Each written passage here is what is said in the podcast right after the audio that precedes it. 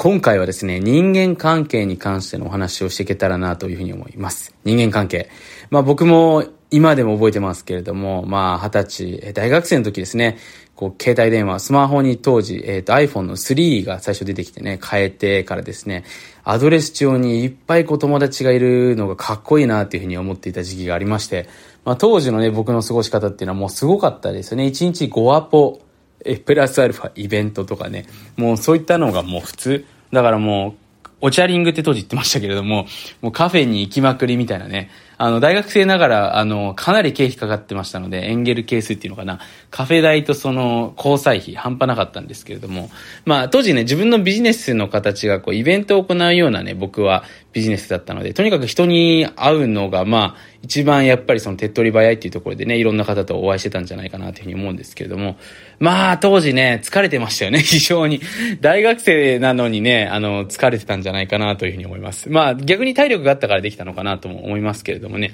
じゃあ今それをやりたいかというとできるわけじゃないんですけれども、まあそんなね、価値観から今はですね、まあ非常に、あの、ゆったりとした人間関係ということでね、実際に僕のあの、アドレス帳に関してもね、まあ、アドレス帳ほとんど使わないんですけれども、100もいないんじゃないかなっていうぐらいね、少ない人数になっておりましてね。まあ、本当にあの、仕事関係の、まあ、メンバー、まあ、もちろん仕事関係のメンバーなんですけど、そのプライベートでのお付き合いも、えー、もちろん重要視しておりますので、まあ、そのメンバーとね、あと昔からの本当に幼馴染というかですね、えー、要は自分がどんな状態の時も同じような付き合い方をしてくれる友人っていうのが僕にとっての友人なので、例えば僕がね、こうビジネスで大学生の時から、まあ、始めて、まあ、その、簡単に言うとその独立してそれなりにうまくいってしまったわけですよね。で、やっぱりそう変わってしまったからね、なんかこう僕への付き合い方がこう変わるみたいな人っていうのはちょっとね、僕はやっぱり自分的にこう、我慢して付き合わなければいけなかったりもしますので、そういった友達とはあんまりこう、一緒にいることはないんですけども、だそういった友達を含めるとですね、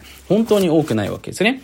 で、まあそういうね、僕自身、こう、両方のこう人間関係、要はたくさん人に会ってね、とにかくもうアドレス帳パンパンにしまくってね、いろんな人たちから常にお誘いがあるような人間関係をやっていった時期もありましたし、逆に言うと今みたいにこう絞って、えー、自分が本当に重層感を感じられる人と付き合っていくっていう経験もした中でね、えー、学んだ人間関係に関して今日は話をしていけたらと思っております。まあ簡単に言うとね、やっぱりその人間関係っていうのは、実は思ってる以上に僕たちのその幸せだったりとか、このお金の質っていうのに関わってきたりするわけですよね。で、当然ね、ビジネスっていうのも実は全て人間関係ですし、まあ今回のね、この戦争もそうですけれども、あの、すべてやっぱり人間関係なわけですよね。だから人間関係のある程度そのメカニズムとかね、リズム、まあリズムっていうものもあるんですけども、これをね、知ってるか知らないかっていうので、やっぱりものすごく大きく揉め事の量も変わってきますし、当然ね、人間関係で得られる幸せっていうのも大きくなってくるわけですね。で、これ僕の著書ですね、えー、昨年出させていただいた、目指せファイヤー遊ぶように働くでも書かせていただきましたけれども、やっぱりその、年とともにね、人の幸せって、まあ、いろんな形で増えていった方が人生幸せになってくると思うんですね。なぜかというと人間って老いていくので、えー、どちらかというと、そのネガティブな、自分のその体においてはネガティブな方が増えてくるわけですね。もちろん知識だったりとか、その考える、あの、その、なんていうのかな。その論理性っていうのは、まあ人によって上がってくるかもしれないんですけれども、基本的には老化だったりとかね、いろんな部分でこう下がっていく傾向が多いと思うんですよ。でそんな中で、僕たちっていうのは例えば若い人たちのね、エネルギーを見たり、例えばそういった意味でスポーツ観戦をしたりとかね、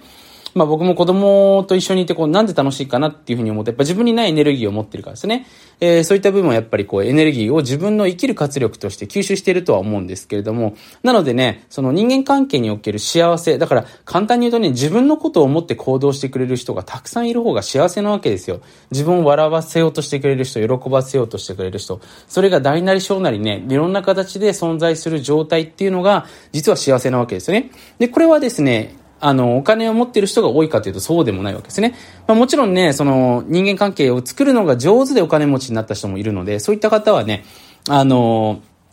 そういった幸せもおのずとね、えー、比例して増えていくとは思うんですけれども、必ずしもね、お金持ちが全員そういった状態かというとそうではなかったりするわけですよね。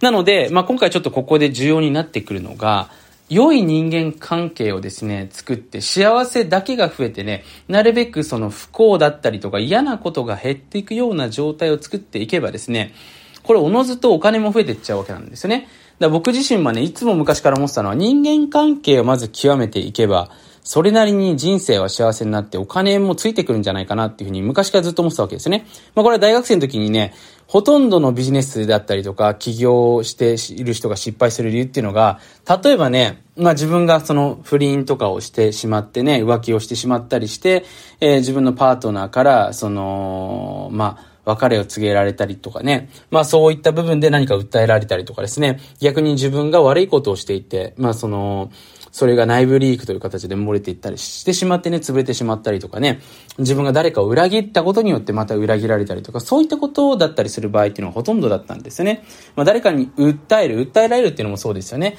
まあこういった部分によって実は人間っていうのは非常にね、あのー、クリエイティブだったりとかね、その本来僕たちが持っているパワーを半減化させられてしまうんだなっていうことですね、いろんな人を見ていて思ったわけですよ。だから僕がここで学んだのは、そのやっぱりいかにしてトラブルを減らしていく。要するに言うと、トラブルをも持ってきやすい人とは付き合わない方がいいですよね、簡単に言うと。じゃあこういう人をまず見極めていかなければいけない。それとともに自分が幸せを自分のところに連れてきてくれる人。まあ、こういった言い方をするとね、なんかある意味で言うと自動的な感じしますけれども、自分が何かこうギブしたりとかね、楽しいことをすることによって、向こうも同じようにね、楽しい思いにさせてくれるような人ってやっぱりいるわけですね。こういうですね、自分に見合った人たちとやっぱり付き合っていくことがね、非常に重要だったりします。この逆の発想もありですよ。自分よりもギブ力が高くて、なんかこの人いっぱい自分に与えてくれてるなって人といることによって、自分をもっと与えられるような人になりたいなってことでね、